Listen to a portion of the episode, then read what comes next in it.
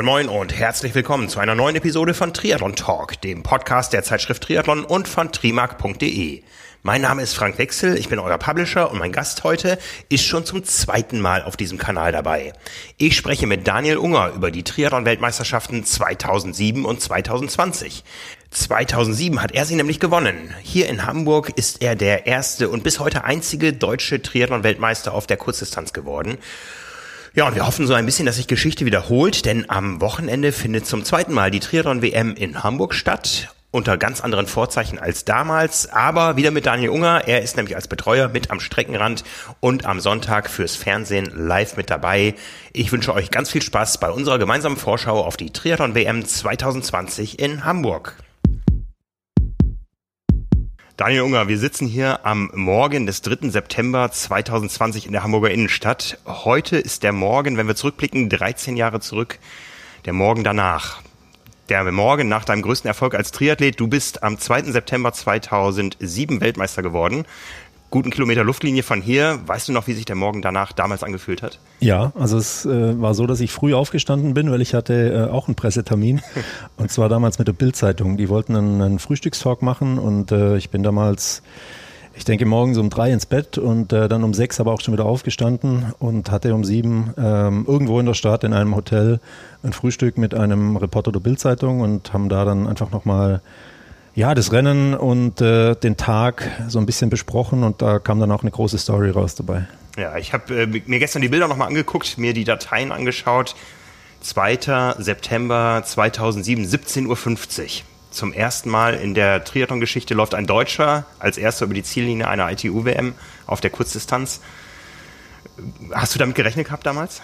Nein, überhaupt nicht. Ich meine, ähm, die WM war ja damals äh, für uns das absolute Highlight. Es war schon so, dass wir über Monate auf diesen Tag hingearbeitet haben und wir wussten auch, dass hier in Hamburg natürlich äh, ein Feuerwerk abbrennen wird, was äh, das Publikum betrifft, was die Strecke an sich. Es war ja auch die deutsche WM-Premiere überhaupt. Es gab noch keine WM in Deutschland zuvor. Genau, also es war, war in dem Fall für uns natürlich ein Riesenthema und äh, zumal es eben auch die Quali für Olympia, also Peking 2008 bedeutet hat oder bedeuten konnte und ähm, deswegen war uns das schon bewusst, dass es hier äh, was Großes geben wird, aber dass es dann natürlich mit einem deutschen Sieg am Ende gekrönt wird und äh, ich als Weltmeister nach Hause fahre, das hätte ich wirklich nicht zu träumen gewagt.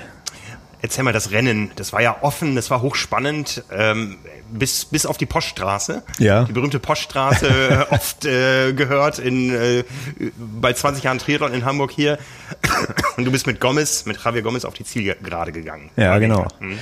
Also es war, äh, wenn wir chronologisch anfangen, so, dass ich äh, links außen gestartet bin. Damals äh, war ein Weißrusse, nämlich Wladimir Polikarpenko, bekannt für seinen schwimmerisches Können und äh, meine Taktik war einfach, ich gehe raus aus dieser ähm, großen Anzahl von Athleten. Es war über 90 Starter am Jungfernsteg und die erste Boje kam nach 220 Metern und da war mir schon klar, ähm, du musst da irgendwie um die erste Boje rum und einigermaßen vorne sein und mein Plan war einfach hinter Polikapenko ähm, um die Boje rumzugehen. Das ging auf. Ich war Vierter, Fünfter an der Boje und äh, habe dann irgendwann äh, mich einfach in das Pack zurückfallen lassen. Es war so, dass ich äh, beim Schwimmen dann gut durchgekommen bin, hatte ein paar Sekunden Rückstand, vorne waren vier weg.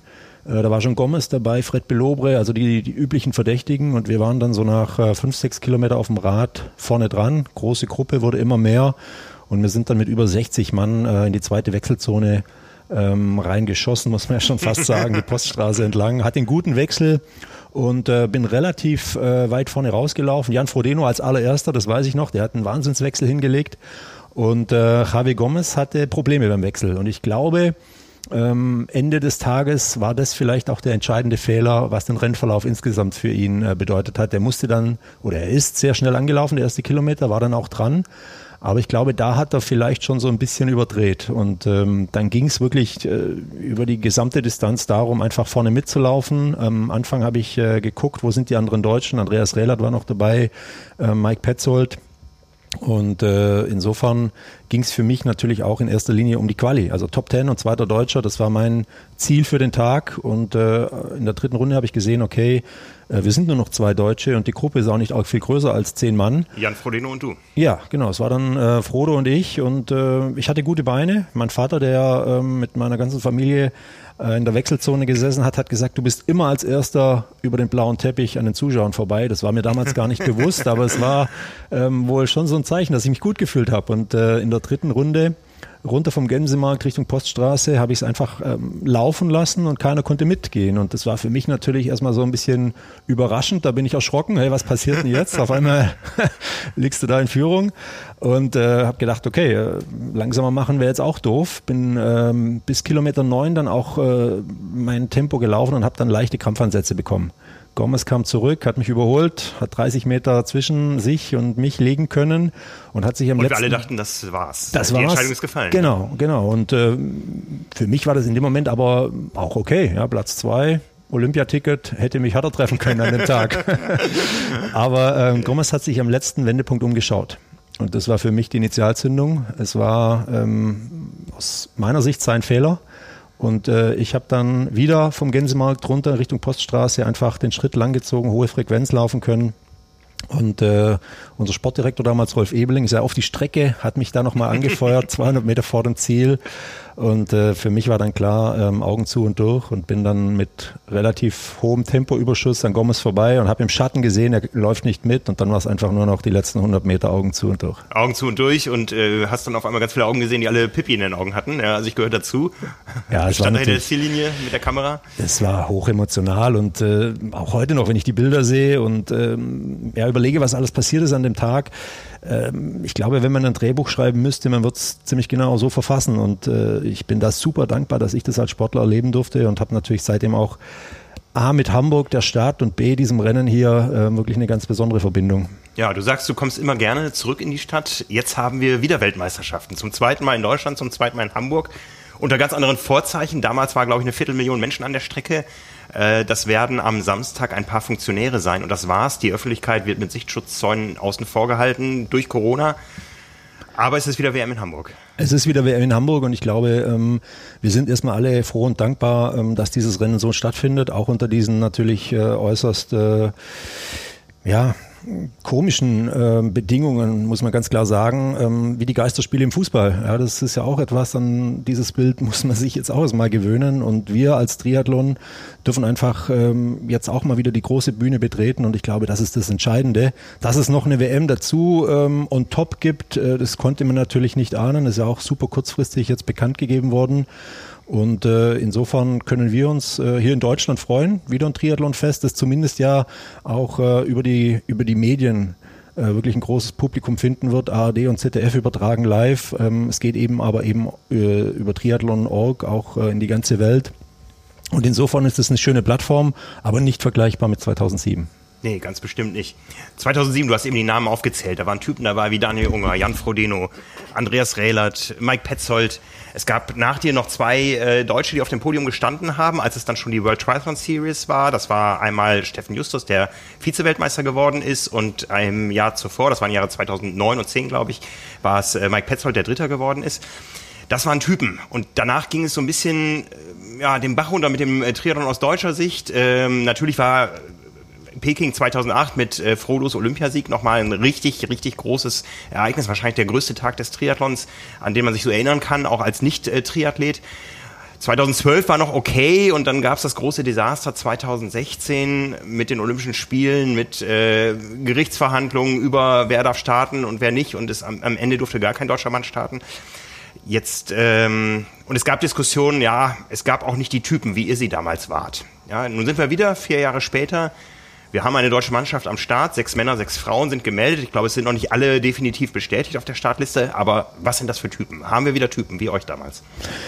Ja, ich meine, ähm, es ist in der Tat so, dass wir wieder eine, eine große Mannschaft haben. Mit zwölf Leuten sind wir hier und ähm, wir haben vor allem junge Leute dabei. Und äh, es sind Typen, aber es sind andere wie, wie wir damals. Ich glaube aber, das äh, hängt auch äh, sehr mit dem Alter zusammen. Ja, wir waren damals als äh, junge Athleten sicherlich auch eher zurückhaltend, haben gelernt, haben geschaut, haben äh, im Grunde genommen auch Respekt gehabt vor den anderen und äh, haben uns diesen Platz und diesen Status in Anführungszeichen ja auch äh, erkämpfen müssen. Und äh, das geht im Sport äh, in erster Linie über Leistung, logischerweise. Und ich glaube, dass wir da in Deutschland jetzt äh, wieder auf einem sehr, sehr guten Weg sind. 2016 war sicherlich der Tiefpunkt. Ich war da zu der Zeit auch nicht super nah dran. Ich habe das immer mit Interesse verfolgt, aber die ganzen Einzelheiten habe ich jetzt auch erst im Nachhinein mitbekommen. Ähm, klar, und wenn du dann von so weit unten startest, dann ist es erstmal einfach, wieder ähm, nach oben zu kommen. Aber da, wo wir hinwollen und was ich glaube auch der Anspruch einer deutschen Triathlon-Nationalmannschaft sein muss, ist die absolute Weltspitze. Und dafür ist jetzt dieses Rennen auf jeden Fall schon mal ähm, eine gute Standortbestimmung. Wir werden sehen, was die, was die jungen Athleten ähm, imstande sind zu leisten. Ich denke aber auch, wir haben mit äh, ein paar großen Namen in Anführungszeichen, die wir im Kader haben, Laura Lindemann, äh, Justus Nieschlag, Jonas Schomburg, auch erfahrene Athleten dabei und Athletinnen, die äh, durchaus Medaillenchancen haben. Also das muss man ganz klar so sehen. Und wer weiß, ähm, vielleicht äh, gibt es sogar auch wieder eine ganz positive Überraschung. Also es ist alles möglich über diese Sprintdistanz. Natürlich ist das Feld extrem gut, ähm, trotz Corona. Und äh, man muss sich da durchsetzen. Aber ich glaube, dass wir perspektivisch, äh, vielleicht noch nicht für Tokio, aber auf jeden Fall für Paris, wieder ähm, eine sehr, sehr schlagkräftige Truppe aufbauen können. Ja, wir haben schon erwähnt, 2007 warst du der letzte Weltmeister, der in einem Einzelrennen, äh, der vorletzte, der in einem Einzelrennen ermittelt wurde. 2008 gab es dann nochmal eine, eine Einzel-WM in Vancouver. Vancouver, genau. genau. Ähm, danach gab es die Serie, jetzt mal wieder ein Einzelrennen. Ja, was ist so der Unterschied in den in den Athletentypen, die man braucht, um um da ganz oben zu stehen? Ja, ich persönlich bin ja ein Fan von diesen Einzelrennen, von diesen Einzelentscheidungen. Äh, der, wo als erstes ins Ziel läuft, äh, ist Weltmeister, ist Olympiasieger, hat das Ding gewonnen. Und äh, das ist natürlich unheimlich spannend ähm, und auf der anderen Seite natürlich auch eine extreme Drucksituation für die, die da unterwegs sind. Ähm, man kann alles gewinnen, man kann aber natürlich auch mit einem Rennen ähm, wirklich, äh, ja, alles verlieren ist vielleicht das falsche Wort, aber eben nichts mit nach Hause nehmen. Und äh, es macht durchaus Sinn, ähm, diese, diese Serie, diese WM als äh, ja, Großereignis über ein Jahr ähm, zu strecken, den Spannungsbogen aufzubauen. Aber ich glaube, der Unterhaltungswert für die Zuschauer und äh, vor allem auch für die Menschen, die sich mit Triathlon nicht so intensiv auseinandersetzen, ist bei so einem Einzelrennen ähm, viel größer. Und äh, gerade über die Sprintdistanz, ich meine, da kann alles passieren. Ja, das ist eine Stunde ähm, Renndauer, äh, bei den Männern sogar ein bisschen weniger. Und wenn da einer einen guten Tag hat äh, oder einen Favoriten schlechten, dann äh, geht es da ganz schnell. Und insofern freue ich mich riesig auf den Samstag und natürlich auf den Sonntag. Ähm, es gibt die üblichen Verdächtigen der letzten Jahre, aber es kann auch durchaus sein, dass wir von einem Weltmeister oder einer Weltmeisterin sprechen, äh, die wir überhaupt nicht auf der Liste haben. Was sind die Anforderungen in einem solchen Rennen? Es ist kurz, ja, also in den letzten Jahren musste man sich über sieben Monate quälen, um Weltmeister zu werden. Morgen reichen 50 Minuten. Was, was muss man mitbringen, um ja, heute Weltmeister werden zu können? Es ist äh, Hochgeschwindigkeitstriathlon von vorne bis hinten. Also es wird ähm, wichtig sein, ähm, wenn wir jetzt mal chronologisch vorgehen, die Männer starten um 16 Uhr. Ähm, bei den Männern äh, wird es wichtig sein, dass du beim Schwimmen vorne mit dabei bist, weil es wird super aggressiv Rad gefahren und ich denke, ähm, gerade auf so einem flachen, schnellen Kurs wie hier, ähm, mit diesen Antritten, wenn da die Gruppe vorne läuft und sich einig ist, dann äh, kann man da durchaus ein paar Sekunden zwischen sich und äh, das Hauptfeld legen. Und äh, Corona hat ja für viele die Chance eröffnet, mal 5000 äh, Meter auf der Bahn schnell zu laufen. Und wenn man sieht, was da einige der Top-Leute mittlerweile imstande sind, äh, über fünf Kilometer zu laufen, nämlich, sagen wir mal, unter 13,50 flach, ähm, dann weiß man schon, wo die Reise hingeht. Also man darf keine Schwäche haben als Triathlet nach wie vor, aber ähm, es zeichnet sich immer mehr ab, dass man ja, beim Schwimmen vorne dabei sein sollte.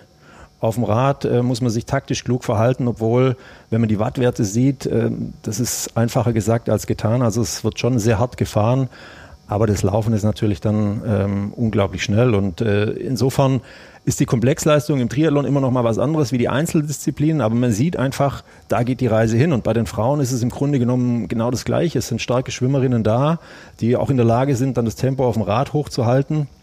Und auch hier ist es ja so, dass die, ähm, dass die Top-Leute bei den äh, Damen 16 Minuten und schneller laufen. Also das sind schon Zeiten, äh, da muss man die Ohren anlegen. Und äh, wer Triathlon-Weltmeisterin oder Triathlon-Weltmeister ähm, werden will, der muss wirklich in jeder Disziplin absolut top performen. Muss er sich alleine durchquälen oder gibt es in einer Mannschaft von sechs Athleten äh, sowas wie einen Captain, der am Ende so weit wie möglich oben stehen soll und die anderen Ergebnisse sind egal. Also wir jetzt in der deutschen Mannschaft haben, äh, um ehrlich zu sein, darüber jetzt noch gar nicht äh, gesprochen. Wir haben ja heute Nachmittag das, das Team-Meeting auch noch. Ähm, es gibt sicherlich äh, Leadertypen bei uns auch, die einfach aufgrund ihrer ähm, Vergangenheit beziehungsweise eben auch der ähm, Qualifikation für Tokio eine gewisse ähm, Stellung in der Mannschaft haben. Aber ich denke nicht, dass es äh, eine Teamabsprache geben wird, wie äh, in der Vergangenheit auch schon bei anderen Nationen.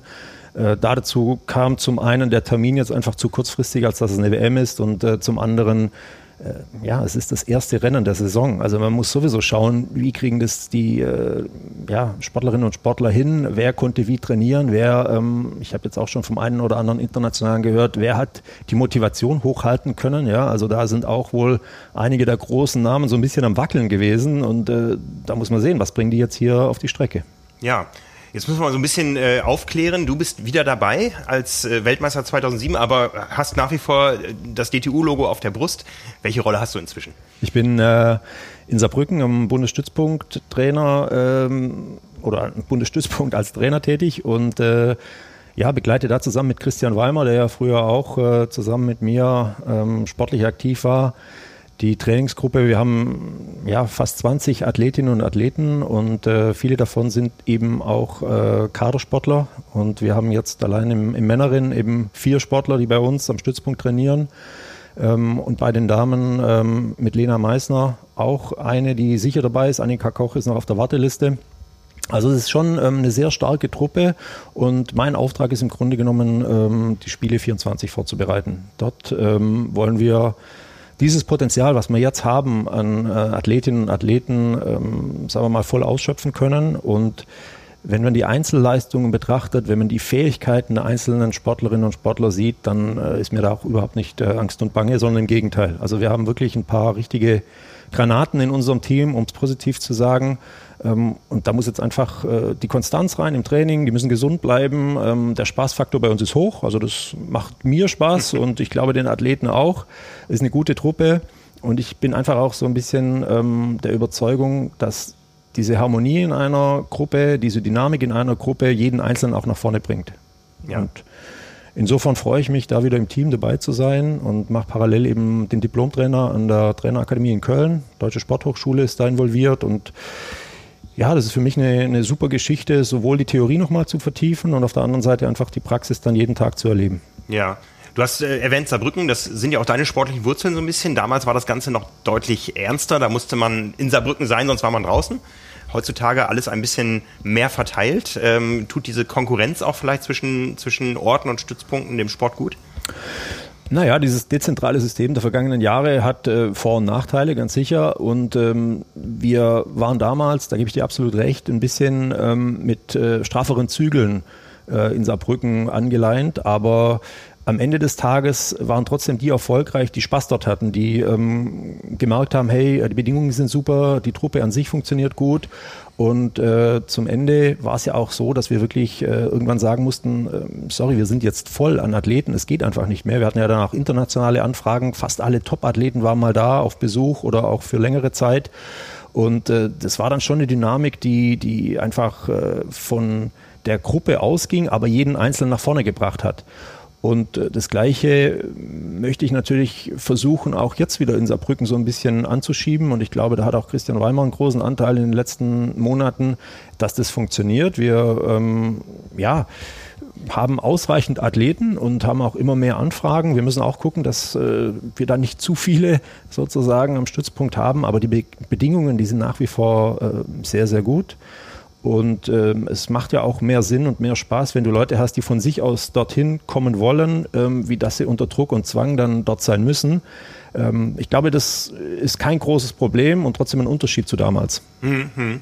Jetzt steht über allem ja noch ein Bundestrainer, Faris Al-Sultan, der hört jetzt auf. Äh, auch ein ehemaliger Weltmeister, der zwei Jahre vor dir, hat er auf Hawaii gewonnen. Ähm, Strukturen sind ständig unter Kontrolle kont und im Wandel. Wir wissen alle, die Stelle soll jetzt erstmal nicht besetzt werden bis Tokio, aber ihr seid die, die tatsächlich am Athleten arbeiten. Christian Weimer und du und deine Kollegen in den anderen Stützpunkten. Fares hat ja eher so eine übergeordnete Rolle. Genau, also Fares ähm, war sozusagen nicht für die Athleten, äh, ich sage jetzt mal am Mann. Ja, er hat äh, klar, im Grunde genommen einen, einen beratenden Job gehabt, aber ähm, das macht mir natürlich auch Spaß, am Athlet dran zu sein und jeden Tag zu sehen, was passiert und äh, letzten Endes die Rückmeldung zu bekommen. Ähm, es ist viel komplexer, als ich mir am Anfang vorgestellt habe und es ist natürlich auch extrem umfangreich, wenn man sieht, wie viel Betreuung die Athleten ähm, erhalten und äh, ja, wie viel sie auch trainieren. Und es ist ja nicht nur das Training, sondern wir kümmern uns auch um das Thema drumherum. Ich bin ähm, mittlerweile ja auch ein starker Verfechter davon zu sagen, wir trainieren sechs Stunden am Tag, aber die anderen 18, die sind eigentlich viel wichtiger. Ja, weil das Training an sich, äh, da gibt es äh, unterschiedliche Philosophien, aber keine Geheimnisse. Und äh, für mich ist es einfach auch wichtig, äh, die Zeit und ähm, sagen wir mal die Bedingungen drumherum für die Athleten zu managen und ihnen da äh, so ein bisschen unter die Arme zu greifen. Und das ist für mich jetzt auch die Aufgabe, die nächsten vier Jahre. Ähm, darauf habe ich mich eingestellt und Triathlon ist nach wie vor Schwimmen, Radfahren und Laufen. Also da hat sich nicht viel geändert. Klar sind die Anforderungen jetzt mit der Staffel und den Sprintrennen äh, ein bisschen verschoben worden. Aber das Grundprinzip, was wir damals äh, durchgezogen hat, haben, das ist nach wie vor das Gleiche. Ja, haben sich äh, Trainingsumfänge, Trainingsgewichtungen zwischen Disziplinen, haben, haben sich da Dinge groß geändert? Ja, nicht groß, aber sie verändern sich schon. Der Triathlon entwickelt sich ähm, und durch diese kurzen Distanzen ähm, muss man natürlich schon auch gucken, dass die Athleten genau in den Bereichen ähm, entwickelt werden.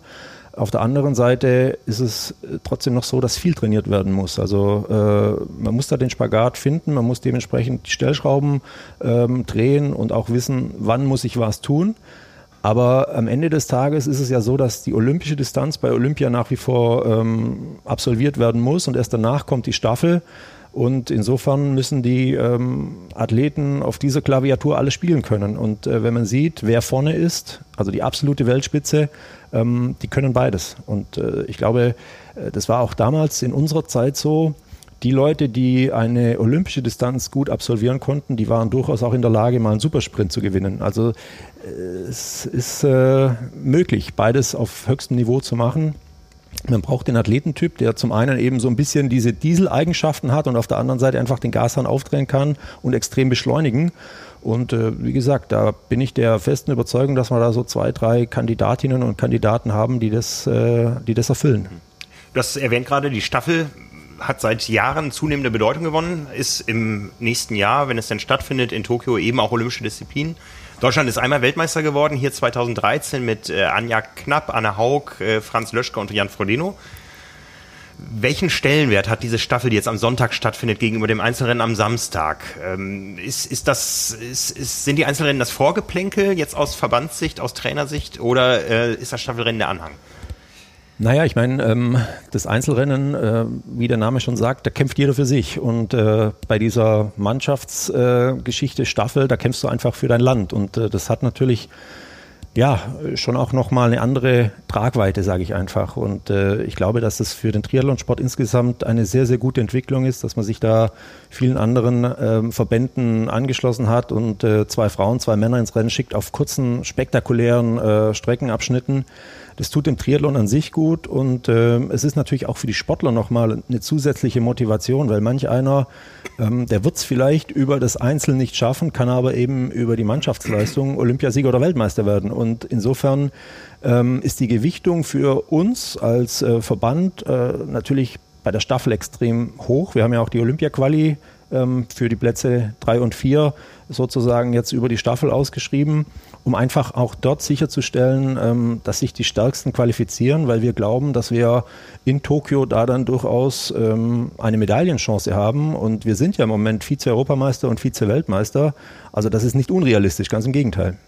Ja, die Quali hast du erwähnt. Erstmal gibt es ja die Quali für den Sonntag. Die Staffel steht nämlich noch nicht. Die wird sich erst am Samstag nach dem Rennen, glaube ich, herauskristallisieren. Genau so ist es. Also ähm, es ist eine, eine Sitzung geplant äh, für den Samstagnachmittag, Samstagabend nach den Rennen, wo wir dann einfach schauen, ähm, wer hat wie performt, was ist wie passiert. Ich meine, äh, in so einem Rennen gibt es auch gewisse Faktoren, die einfach äh, eine Rolle spielen können. Und insofern ist im Moment noch kein Name genannt worden, der fix für die Staffel wäre. Man hat natürlich so eine Idee im Kopf, aber entscheiden wird man erst nach den Rennen am Samstag. Sind auch die beiden, die für Tokio qualifiziert sind, noch nicht gesetzt für die Staffel, weil sie ja auch im nächsten Jahr in der Staffel performen müssen im Weltklassefeld?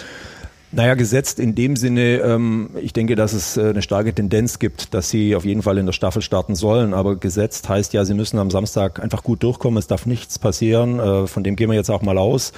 Ähm, und dann denke ich mal, dass äh, Laura Lindemann und Jonas Schomburg äh, in der Staffel drin sind, ohne das jetzt äh, zu 100 Prozent sicher sagen zu können. Da wird sich der Trainerrat dann einfach nochmal ähm, die Rennverläufe anschauen, wird auch mit den Athleten nochmal sprechen und äh, letzten Endes ist natürlich auch wichtig, dass wir einfach die beste Staffel am Start stehen haben und äh, ja, wenn man die, sagen wir mal, anderen Nationen betrachten, äh, aus meiner Sicht vor allem Frankreich, USA und Großbritannien, äh, die sind natürlich auch super aufgestellt, was die Startlisten jetzt hier ähm, betrifft. Und da müssen wir uns dann einfach überlegen, wie können wir dagegen halten, wie können wir die vielleicht so ein bisschen ähm, aus der Reserve locken, wo liegen unsere Stärken, wo liegen unsere Schwächen. Ähm, und das wird mit Sicherheit ähm, Samstagabend äh, ausreichend diskutiert werden. Ja, schauen wir mal auf die Starterlisten fürs Wochenende. Sagen wir mal Ladies First, auch wenn die als zweite starten, das ist diese Liste. Wer sind für dich die Favoriten? Naja, wenn wir ähm, einfach mal die Top Ten nehmen, äh, das sind äh, acht aus der vergangenen WM, die da vorne dabei sind. Also ein extrem äh, ich drehe das mal so ein bisschen Richtung Kamera hoch äh, hochdekoriertes Feld. Ähm, die Qualität äh, der Starterinnen hier, das ist das ist Wahnsinn. Katie Zafiris als Titelverteidigerin, dann die zwei Britinnen sind sicherlich ähm, also Jessica Liemers und äh, Georgia Taylor Brown äh, die Favoritinnen auch wieder für die Plätze ganz vorne. Aber ähm, ich bin natürlich auch so ein bisschen äh, jetzt mit der deutschen Brille unterwegs. Ich glaube, dass äh, Laura Lindemann in einer sehr, sehr guten Verfassung ist. Sie hat sich auf dieses Rennen explizit vorbereitet. Ich äh, bin sicher, sie ist über die Sprintdistanz extrem gut drauf im Moment. Äh, und ich traue ihr absolut die Medaille zu. Ich meine, sie war in Hamburg schon ein paar Mal auf dem äh, Podium. Ähm, des Weiteren, klar, äh, bei den deutschen Damen haben wir einfach eine, eine ähm, große Breite mittlerweile. Mit Lisa Tertsch beispielsweise, eine ganz junge Athletin, die war jetzt auch Zweite beim Europacup vor einer Woche in, in Polen. Ähm, Marlene Gomez-Islinger, Lena Meissner, ähm, Caroline Pohle, die sehr, sehr stark schwimmen kann. Die wird hoffentlich vorne in der Gruppe ähm, aus dem Wasser kommen und da kann alles passieren. Also es ist natürlich immer der Blick in die Glaskugel, aber vom Papier her und ich glaube auch von den Leistungen aus der Vergangenheit ist Laura Lindemann eine absolute Top-Favoritin für die Medaillen.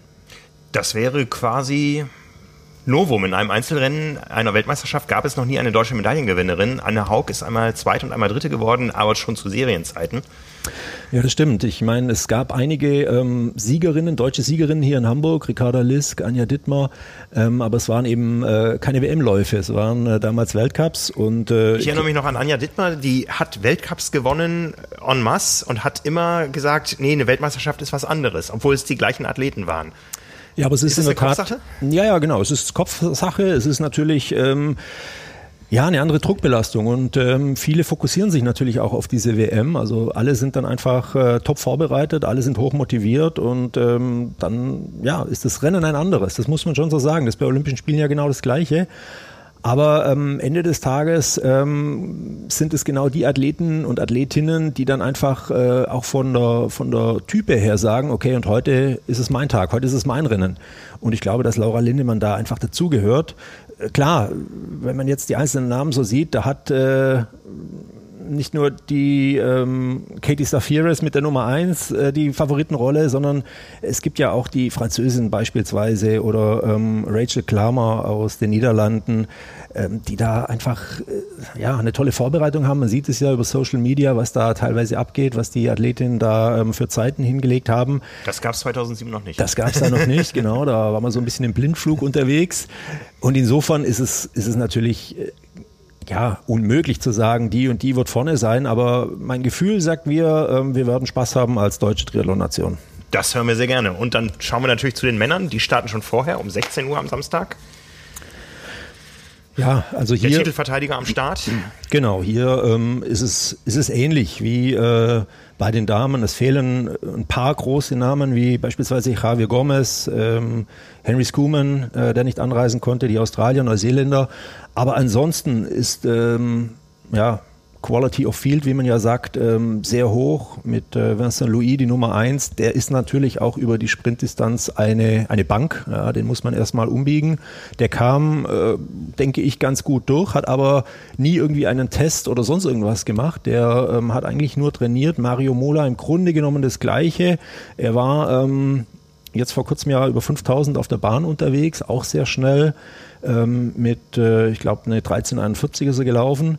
Allerdings die Woche davor in äh, Châteauroux bei der französischen ähm, Grand Prix-Serie. Da lief es nicht so, da wurde er ja nur 20. Also ja, man muss mal gucken, wie die großen Namen ähm, performen. Letzten Endes die äh, Norweger sind mit der ganzen Mannschaft hier, die haben äh, sich einiges vorgenommen, die brennen wie Fackeln. Ja, das äh, sieht man ja auch immer, was da los ist. Ähm, dann die Brownlee-Brüder, ja, das ist natürlich auch sowas. Wie wird Alistair performen? Der hat ja Hawaii letztes Jahr mal versucht und will jetzt doch wieder in Richtung Olympische Spiele. Ähm, die haben beide hier auch schon, Jonathan und Alistair, gewonnen. Die können so ein Rennen natürlich auch auf dem Rad brutal schwer machen. Und dann natürlich die Deutschen. Und da ist äh, in erster Linie natürlich der Fokus auf Justus Nieschlag. Der hat jetzt die Super League gewonnen. Ähm, Jonas Schomburg ist in einer richtig guten Verfassung. Aber auch die anderen, ein, Lasse Lührs, ein Valentin Werns, ein äh, Jonas Breinlinger und äh, das ist so für mich äh, so ein bisschen der Underdog Tim Hellwig, äh, ein, ganz junger, hochtalentierter Sportler. Die können alle, je nachdem, was es für einen Rennverlauf gibt, da einen raushauen. Mhm, mh. Und insofern, wir sind mit sechs ähm, starken Männern, mit sechs starken Damen hier am Start und äh, es ist eine Heim-WM. Wir wollen da schon äh, offensiv an die Sache rangehen. Du sagtest, ein paar Athleten könnten nicht äh, einreisen. Weißt du, wann der letzte Nicht-Europäer den WM-Titel geholt hat? Ähm, war das Bevan Dougherty? 2004? Nee, 2005 kam nochmal Peter Robertson. Ah, Peter Robertson, ja, ja, genau. Dreimal Weltmeister geworden. Ja, 2005 damals Gamagori, stimmt. Ja, und dann ähm, war es natürlich vor allem äh, Großbritannien und Spanien. Ja. Und äh, Deutschland 2007. Ja, ja. Zuletzt Frankreich, davor sechs Jahre Spanien. Woran liegt das, dass die Europäer so führend sind auf der Kurzdistanz? Ja, wenn Oder wir überhaupt im Triathlon kann man inzwischen ja sagen. Ja, wenn wir mal gucken, ähm, bei den Franzosen ist es natürlich schon so, dass die über eine extrem starke Nachwuchsarbeit kommen. Und ähm, die Qualität, vor allem bei den Männern, bei den Franzosen, ist ja Wahnsinn. Und äh, sie arbeiten über Trainingsgruppen, teilweise international, teilweise äh, national organisiert. Und ähm, ja, machen da vieles richtig. Bei den Spaniern ist es im Grunde genommen anders. Die haben eher ähm, so einzelne Grüppchen. Da ähm, ist ein Javi Gomez in Pontevedra unterwegs, Mario Mola bei Joel Filiol, ähm, das heißt, die sind vom Verband her nicht ganz so stark strukturiert wie jetzt beispielsweise Frankreich oder auch Deutschland oder Großbritannien. Ähm, die machen es einfach über diese Ausnahmetalente die sich dann irgendwie, ich sage jetzt mal, ähm, auf Schwäbisch durchwursteln. Ja. Mhm, mhm, ähm, aber auch hier mit einer unheimlichen Qualität über die letzten Jahre und ähm, auch da gibt den einzelnen Athleten der Erfolg recht. Also irgendwie muss das System auch funktionieren. Und bei den Briten, ähm, ich glaube, da war vor allem ähm, London 2012 der Booster, ja, in, in Vorbereitung auf die Spiele. Damals ähm, wurde natürlich extrem viel investiert. Die haben eine große Tradition im Triathlon und haben da einfach nochmal eine Schippe draufgelegt und hatten natürlich mit den äh, Brownlee-Brüdern auch äh, das große losgezogen. Aber wenn man sieht, was da vor allem jetzt auch bei den Damen nachkommt, dann ist das schon sehr beeindruckend. Aber, und das ist die Quintessenz, ähm, die haben alle irgendwo eine kleine Gruppe um sich geschaut. Und das ist ja auch das, wo ähm, ich ein großer Verfechter davon bin. Du musst einfach jeden Tag mit einer Gruppe trainieren, wo die Qualität sehr hoch ist. Der Spaßfaktor darf nicht zu kurz kommen, aber nur so schaffst du es in die Weltspitze. Du hast schon erwähnt, welchen Stellenwert die Staffel, dieses Mixed Team Relay in Deutschland hat. Gibt es da internationale Unterschiede? Gibt es Länder, die sich komplett darauf fokussieren? Naja, jetzt bei der Quali ähm, wird sicherlich so sein, dass die eine oder andere Nation versucht, vor allem über diese ähm, Staffel dann reinzukommen, weil sie ansonsten ähm, ja die Quote gar nicht erreichen. Aber ähm, grundsätzlich denke ich, dass äh, sich alle, die sich dann auch qualifizieren für die Spiele, einen großen Stellenwert auf die Staffel legen werden, weil es äh, natürlich immer ein Highlight ist. Ja, man weiß es ja von anderen Sportarten. Äh, bei den Staffelrennen, äh, da schaut die ganze Welt zu und äh, da kämpfst du für dein Land und das ist immer noch mal was äh, anderes wie im Einzelrennen. Das ist für den einzelnen Sportler natürlich ähm, schöner und wertvoller, wenn er diesen Einzeltitel oder diese Einzelmedaille holt. Aber vom Gefühl her für dein Land dann erfolgreich zu sein, das ist schon nochmal was ganz anderes. Ja, Gibt es da einen klaren Favoriten fürs Staffelrennen? Also vom Papier her müsste man ja sagen, sind es die Briten. Ja, mit äh, dem zweifachen Olympiasieger Alistair Brownlee, mit dem zweifachen Olympia-Medaillengewinner Jonathan Brownlee, mit der Nummer zwei und drei bei den Frauen der letztjährigen WM. Also das Papier wäre ähm, klar für Großbritannien. Ähm, wenn man dann aber gegenüberstellt, was Frankreich aufzubieten hat, äh, vor allem auch bei den Männern mit Vincent Louis und Dorian Connings zum Beispiel, ähm, das sind ja zwei absolute Spezialisten auch für diese ganz kurzen, schnellen Distanzen und ähm, mit äh, Cassandre Bocro und Leon, äh, Leonie äh, Perriot haben sie auch zwei sehr, sehr starke Damen. Sie sind Titelverteidiger, ähm, sowohl äh, auf europäischer als eben auch auf äh, Weltebene. Ähm, die beiden würde ich als Favoriten bezeichnen. Und äh, dahinter kommt schon Deutschland aus meiner Sicht, ähm, gemeinsam mit den USA. Bei den USA ist es so, dass die ähm, Frauen deutlich stärker sind wie die Männer. Ähm, und wir sind eben ausgeglichen. Ja, bei uns, äh, sagen wir mal, wenn als Beispiel äh, aus dem vergangenen Jahr eine äh, Laura Lindemann dabei ist äh, und das Rennen schon mal offensiv gestalten kann am Anfang und hinten raus ein Justus Nieschlag äh, einfach einen Wahnsinns-Endspurt hinlegt, ja, dann bist du mittendrin in der Musik. Und mhm. äh, ja, das muss auch dieses Jahr wieder das Ziel sein, die Staffel so aufzustellen, dass man vorne dabei ist, dass man immer mit den Besten äh, sozusagen mithält und dann auf Position 3 und 4 eben versucht, äh, diese Endkampfchance ähm, aufrechtzuerhalten. Und der letzte Mann, der muss natürlich dann auch äh, dementsprechend einen, einen, harten Endspurt gehen können. Ja, aber ähm, am Ende ist es immer schwierig. Es war ja auch schon so, dass zum Beispiel die Briten hochfavorisiert waren, dann gab es einen Sturz und sie waren weg vom Fenster. Ja. Also die Staffel ist auf der einen Seite hochspektakulär, auf der anderen Seite kann aber auch ständig irgendwas passieren. Ja, ja. Du hast sie vorhin schon kurz erwähnt, die Norweger, eher eine männerdominierte Truppe bisher, aber auch die kamen aus dem Nichts. Ähm, ja. Wie sieht es da im Frauensport aus? Ja, die ähm, starten ja jetzt auch äh, zum ersten Mal Premiere, als, genau. als, Staffel, genau. Und ähm, ja, die sind bei den Frauen nicht allzu weit weg, aber sie sind natürlich bei den Männern deutlich stärker. Und auf der anderen Seite muss man aber auch gucken, was brauchst du bei der Staffel? Ähm, ich glaube nicht, dass die Norweger die Typen bei den Männern haben, die bei der Staffel super erfolgreich sein können. Ja, ein Blumenfeld, ein Eden, ein Storns, die sind zwar ähm, sehr stark über die Sprint, vor allem aber auch über die olympische Distanz. Ähm, sie sind aber nicht stark genug im Schwimmen aus meiner Sicht und auch nicht im Laufen. Also das hört sich jetzt vielleicht äh, ein bisschen komisch an, aber wenn du eben siehst, dass ein, ein Dorian Konings zum Beispiel die äh, 3000 Meter in 8 Plank läuft und äh, letztes Jahr in Yokohama den letzten Kilometer in 2,36. Äh, da gibt es halt nicht viele, die das können. Und ich glaube nicht, dass es äh, im Moment äh, ja, die Norweger schaffen bei den Männern. Die haben andere Rennstrategien, die sind äh, auf, auf andere Taktiken aus. Sehr, sehr erfolgreich, ohne Frage. Aber ich bin der Meinung, dass sie zumindest an diesem Wochenende noch gar nicht in der Lage sein werden, überhaupt beim Endsport dabei zu sein. Also sie werden lernen, sie werden ähm, natürlich auch wieder viele Daten mitnehmen. Es sind ja, ähm, was das betrifft, die absoluten Vorreiter. Und sie werden sich dann nochmal ganz speziell vorbereiten auf die Spiele und dort eben versuchen, ihre Chance zu nutzen. Ähm, ich sehe sie aber jetzt für Sonntag eher als äh, Außenseiter. Ja, die, die, wie muss man sich das in der Praxis vorstellen? Eine Staffel ist ja natürlich eine unheimlich taktische Geschichte.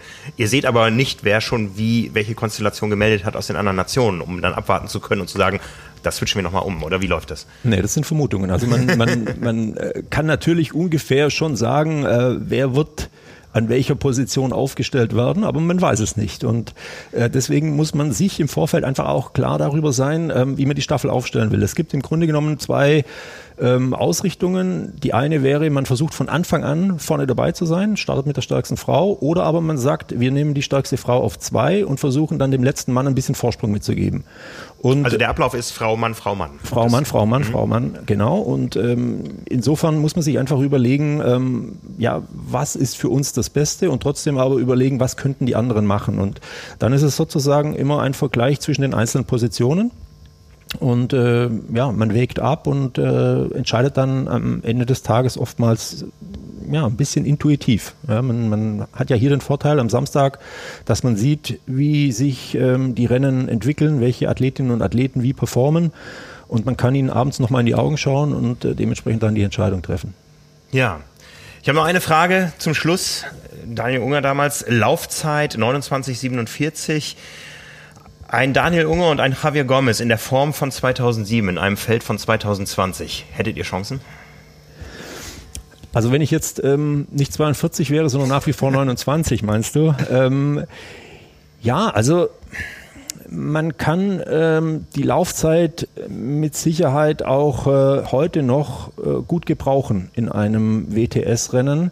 Und wenn man Javi Gomez nimmt, ich meine, er war im letzten Jahr äh, nach wie vor Dritter ja, und äh, er ist äh, über viele Jahre sehr konstant dabei. Ich glaube, es wäre durchaus möglich, da noch vorne dabei zu sein. Ähm, man müsste vielleicht nur nicht die 2947 von damals laufen, sondern vielleicht mittlerweile eine 2917, 2920 in die Richtung. Ähm, aber klar, man hat natürlich jetzt auch noch mal 13 Jahre mehr Erfahrung. Der Sport hat sich 13 Jahre lang entwickelt. Wenn ich 13 Jahre gut trainiert hätte, könnte ich ja durchaus 29, äh, 17 laufen. Ist ja kein Problem. ja, wunderbar. Daniel, wir hoffen, dass sich Geschichte wiederholt. Ja, das Wenige Kilometer von hier in nur zwei Tage von jetzt. Äh, fassen wir es nochmal zusammen. Um 16 Uhr starten die Männer am Samstag. Das läuft noch nicht live im öffentlichen Rechtlichen, äh, aber man kann es live verfolgen, wenn man möchte. Ich glaube, 17.30 Uhr geht dann die Übertragung des Fernsehens los mit der Zusammenfassung des Männerrennens. 18 Uhr starten die Frauen und am Sonntag dann nach der Nominierung der Mannschaft, der deutschen Nationalmannschaft, 13.31 Uhr, eine ganz krumme Startzeit, wieder live im Fernsehen, im großen Fernsehen. Wir freuen uns drauf. Du bist wo zu sehen? Du bist auch fürs Fernsehen aktiv? Ja, genau. Ich bin ähm, äh, Samstag auf der Strecke und am Sonntag dann beim ZDF dabei, wo die ähm, Staffel live übertragen wird und äh, würde mich freuen, wenn ich dann am Sonntag sagen kann, ich bin nicht mehr der einzige deutsche Triathlon-Weltmeister. Wir warten es ab. Wir freuen uns drauf. Vielen Dank, Daniel Unger. Sehr gerne. Schön, dass ihr mit dabei wart bei meinem Gespräch mit dem Triathlon-Weltmeister 2007 über die Triathlon-WM 2020 in Hamburg. Wenn ihr mehr über die Weltmeisterschaften wissen wollt, dann besucht uns doch auf trimark.de. Da gibt es natürlich neben der WM noch eine ganze Menge anderer interessanter Sachen zu sehen, zu hören, äh, zu lesen alles, was Triathleten gerne konsumieren, auf trimark.de. Wir freuen uns natürlich ganz besonders, wenn ihr auch unsere Zeitschrift Triathlon lest. Das Abo findet ihr unter trimark.de slash Abo. Ansonsten, ja, wenn euch das Ganze gefallen hat, lasst uns doch gerne eine Bewertung da auf iTunes. Das hilft uns immer weiter. Oder einen Daumen hoch auf YouTube oder wo auch immer ihr uns konsumiert. Vielen Dank dafür. Bis zum nächsten Mal. Ciao, ciao.